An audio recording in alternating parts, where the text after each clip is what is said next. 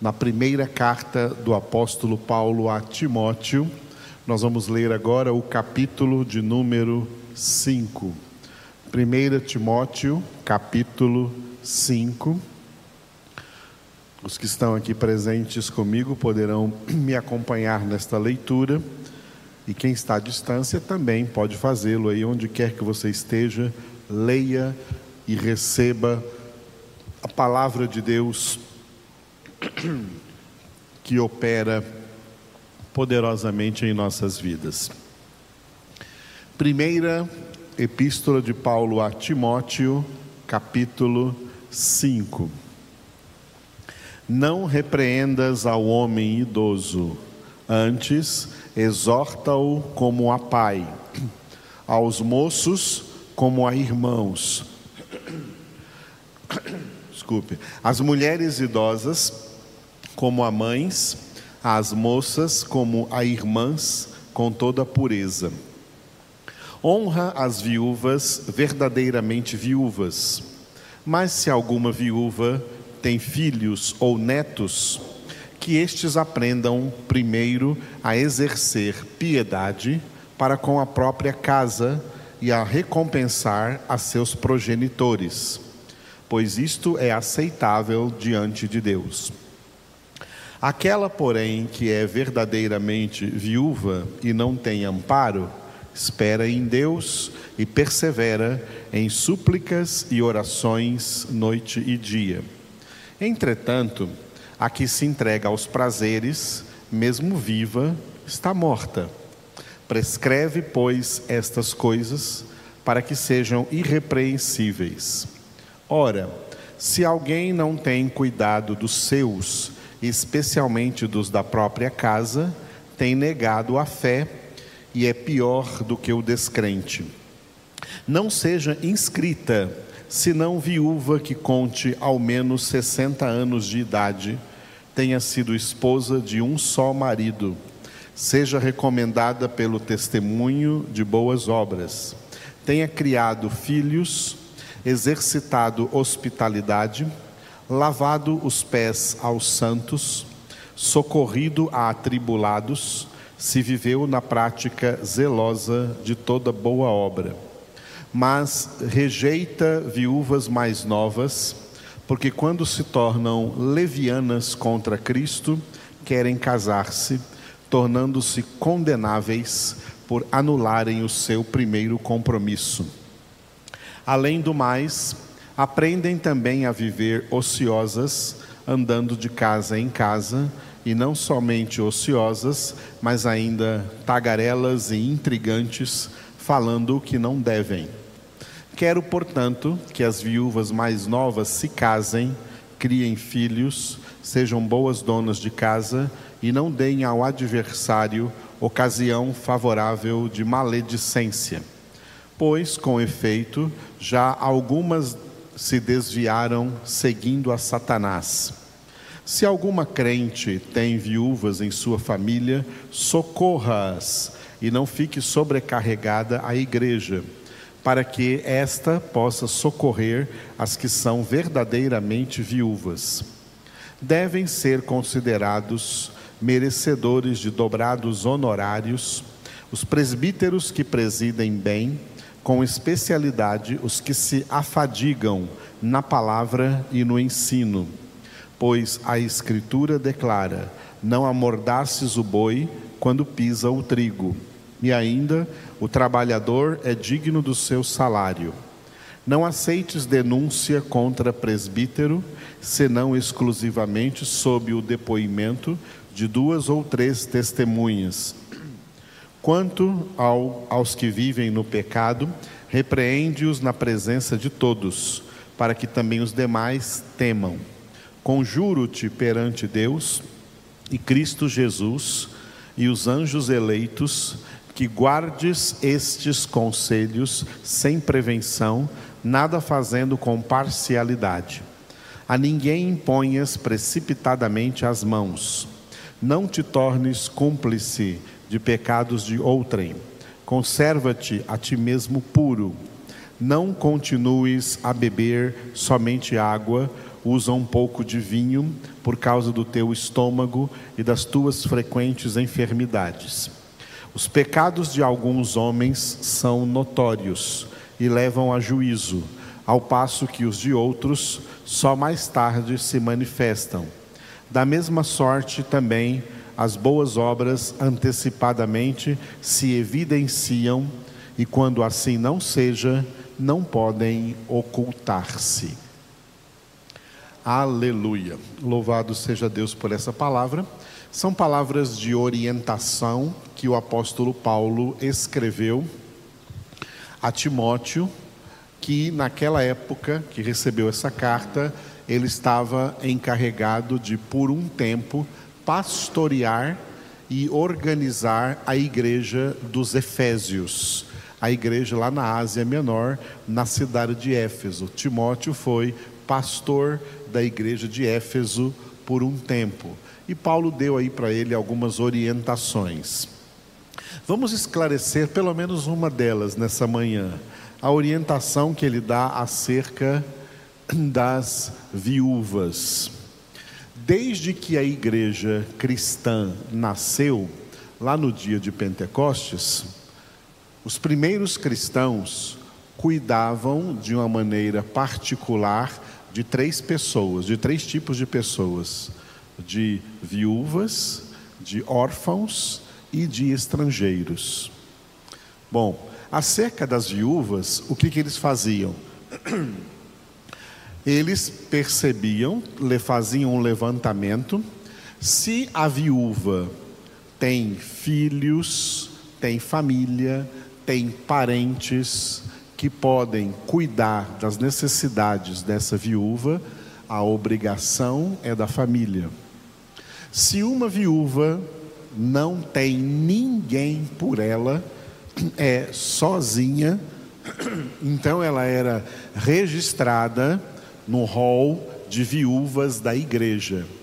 Somente viúvas, claro, cristãs, convertidas a Cristo. E essas viúvas, elas recebiam em sua casa o alimento diário, que elas precisavam de alimentação, de comida, elas recebiam então da igreja.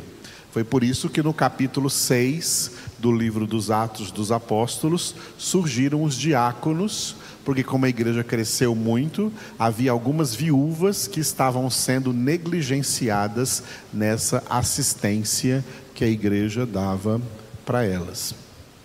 Então, Paulo está dando para Timóteo aqui a mesma orientação acerca das viúvas. Se for uma viúva que tem família, a família dela deve cuidar dela. Por quê? Porque isso faz parte das coisas que são aceitáveis diante de Deus, como está aqui no versículo de número 4. Ok? Muito bem. Então, ah, e fossem inscritas, fossem inscritas, havia uma inscrição que você vê aqui no versículo 9, ó, não seja inscrita, senão viúva que conte ao menos 60 anos de idade, tenha sido esposa de um só marido, seja recomendada pelo testemunho de boas obras, tenha criado filhos exercitado hospitalidade, lavado os pés aos santos, socorrido a atribulados, se viveu na prática zelosa de toda boa obra. Versículos 9 e 10 mostra aqui que tipo de viúvas deveriam ser inscritas, viúvas cristãs, viúvas convertidas a Cristo, deveriam ser inscritas para receberem a assistência da igreja da igreja cristã. E Paulo fala uma coisa interessante, né? No versículo 11, mas rejeita viúvas mais novas. Não escreva essas viúvas mais novas, porque quando se tornam levianas contra Cristo, querem casar-se tornando-se condenáveis por anularem o seu primeiro compromisso. Que palavra que o apóstolo Paulo fala, né? É porque hoje existe uma ideia de que A pessoa ficou viúva, ela está automaticamente liberada para casar de novo. Não é bem assim. Não é desse jeito. Eu vou dar um exemplo do Antigo Testamento para a gente entender também o Novo Testamento. No Antigo Testamento, Deus teve uma espécie, vamos chamar assim, de tolerância com um estilo de casamento, no mínimo confuso, que é a poligamia. O casamento instituído por Deus é monogâmico, é monogamia. Por isso, lá em Gênesis capítulo 2 está escrito: Deixará o homem pai e mãe e se unirá à sua mulher. Então, um marido com uma esposa, cada esposa com um marido, monogâmico. O casamento instituído por Deus, ele é um casamento de característica monogâmica, um casamento.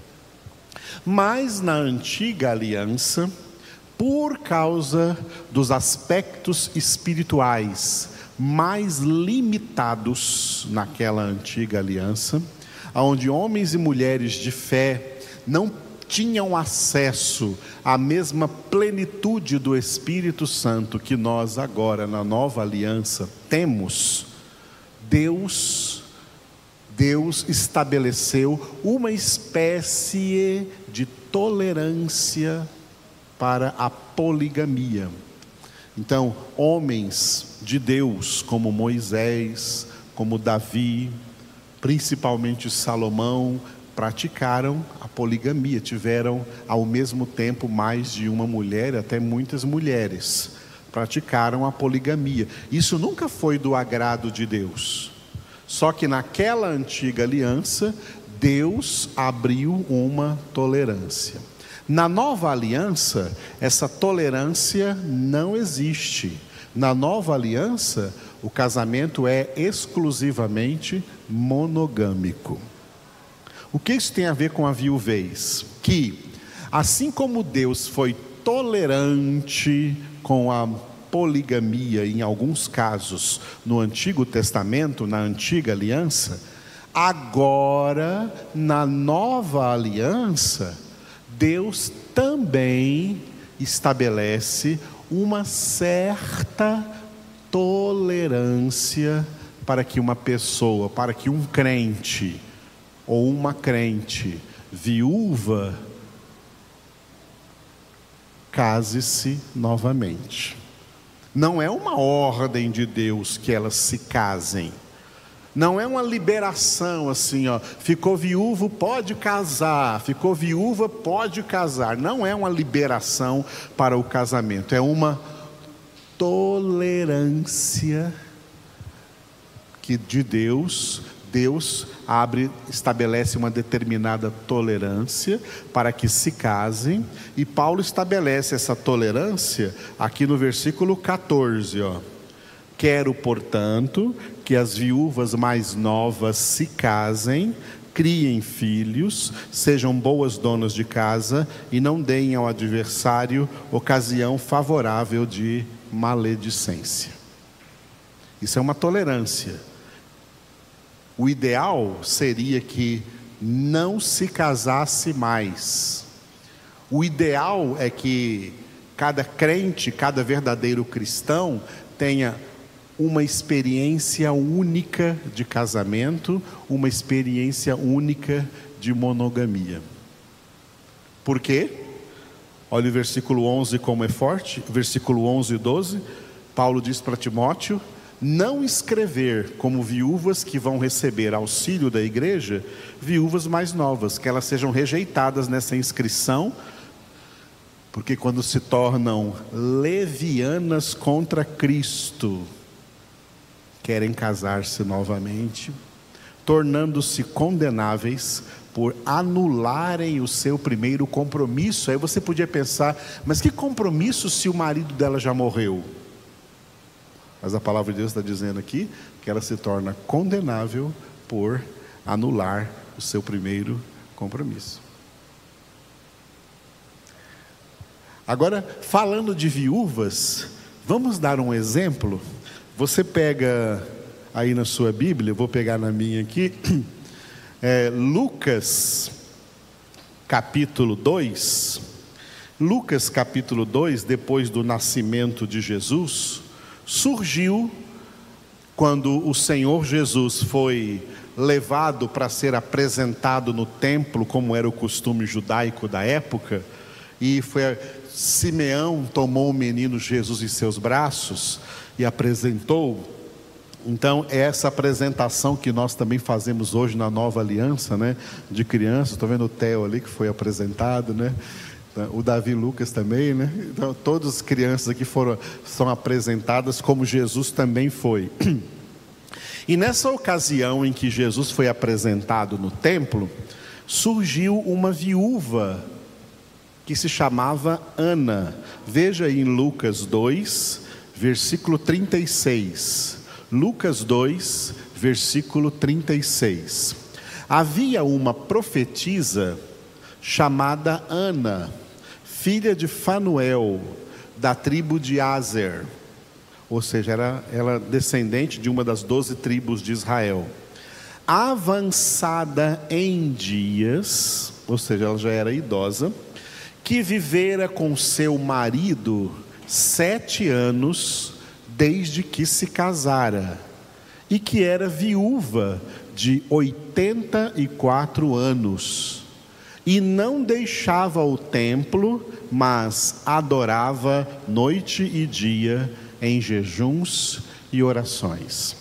Olha, o texto, esses dois versículos aqui, apresentam Ana, essa mulher Ana, para nós, como uma viúva que esteve casada por apenas sete anos.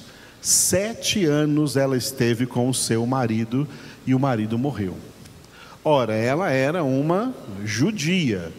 Os judeus, as mulheres judias, elas já estavam prontas para o casamento a partir do seu Bat-Barha. Bat-Barha era a benção da filha, que hoje a gente chama no Brasil de. Como é que chama 15 anos aí? Debutante, isso, obrigado. Debutante, né? É uma espécie então de debutante, né? o Bate Barra, onde as filhas, as meninas lá em Israel, a partir dos 15 anos, já estão prontas para o casamento. Vamos supor que Ana demorou um pouco mais. Vamos supor, vamos fazer uma suposição, já que a Bíblia não nos dá a data do casamento dela. Mas vamos supor que ela casou com 20 anos de idade. Então, até 27 anos, ela esteve casada. E aí o seu marido morreu. E ela ficou viúva. Ela ficou uma viúva jovem, 27 anos. É uma menina, uma viúva jovem. Todo mundo hoje poderia dizer assim: você tem que casar, porque você é muito jovem ainda. Você tem essas coisas que as pessoas falam, né? sem discernimento, você tem a vida toda pela frente. Como é que você sabe? É Deus é que sabe quantos dias de vida cada um tem. Né? Você está muito nova, 27 anos, você pode casar à vontade. Mas Ana não casou, não quis um segundo casamento, mesmo sendo uma viúva jovem, que teve um casamento de apenas sete anos, após ficar viúva, ela resolveu que o que ela ia fazer da sua vida é dedicar-se completamente a servir o Senhor. E por ocasião que Jesus estava sendo aqui apresentado no templo, diz aqui o versículo 37, que ela já estava com a idade de 84 anos. Olha quanto tempo ela viveu uma viuvez de dignidade, de santidade na presença do Senhor. Sabe o que parece isso? Hoje, extraterrestre. Porque hoje as pessoas não são centralizadas em Deus, elas são centralizadas em si mesmas. Esse tipo de atitude de Ana é atitude de gente que o centro da vida delas é o Senhor e não elas mesmas. A maioria das pessoas, mesmo as evangélicas, estão muito egocêntricas, só pensam em si mesmos, na sua felicidade, um conceito pobre, na sua felicidade terrena, nos seus prazeres terrenos, na sua vida terrena, no que vai dar certo aqui na sua vida, e Deus é um elemento secundário na sua vida quando dá tempo. Não são pessoas centralizadas no Senhor. E é por isso que um testemunho como esse parece algo assim completamente estranho para os dias de hoje. Puxa, porque o normal para os dias de hoje, essa moça viúva ficou viúva tão jovem, por que ela não casou de novo? Porque ela entendeu que o casamento é monogâmico e que ela já tinha tido o seu e agora ela está consagrada a servir somente o seu Senhor. Isso é maravilhoso e raro em nossos dias. Vamos orar ao Senhor nessa manhã então. Fique de pé comigo, quem puder, e oremos. Obrigado, Senhor, pela tua presença conosco, ensinando-nos coisas importantes acerca da nossa vida espiritual. Nós queremos, Senhor, estar com as nossas vidas centralizadas no Senhor. Queremos que o Senhor seja o centro da nossa vida. Queremos estar atentos ao Senhor. Queremos estar com os nossos olhos fixos no Senhor. Queremos percorrer essa carreira de santidade, de santificação que nos está proposta, com os nossos olhos firmados plenamente em Ti, Jesus. Nós queremos ser como aquela amada do, do Cântico dos Cânticos de Salomão, acerca da qual o amado declarou: A minha amada só tem olhos para mim a minha amada tem olhos de pomba, a minha amada só tem olhos para mim. Te louvamos, Senhor, porque é assim que vive e age a tua verdadeira igreja, tem olhos para ti, porque é o Senhor quem preenche-nos em todos os aspectos da vida. O Senhor é quem nos faz transbordar de vida de vida com abundância, de vida plena, de vida em plenitude. Por isso te adoramos, Senhor, e nessa manhã consagramos as nossas vidas, renovamos diante do Senhor a consagração de nossas vidas. Queremos viver contigo, queremos viver para ti, queremos viver totalmente rendidos consagrados ao Senhor para a tua glória, para a glória do Pai e do Espírito Santo. Amém. Graças a Deus.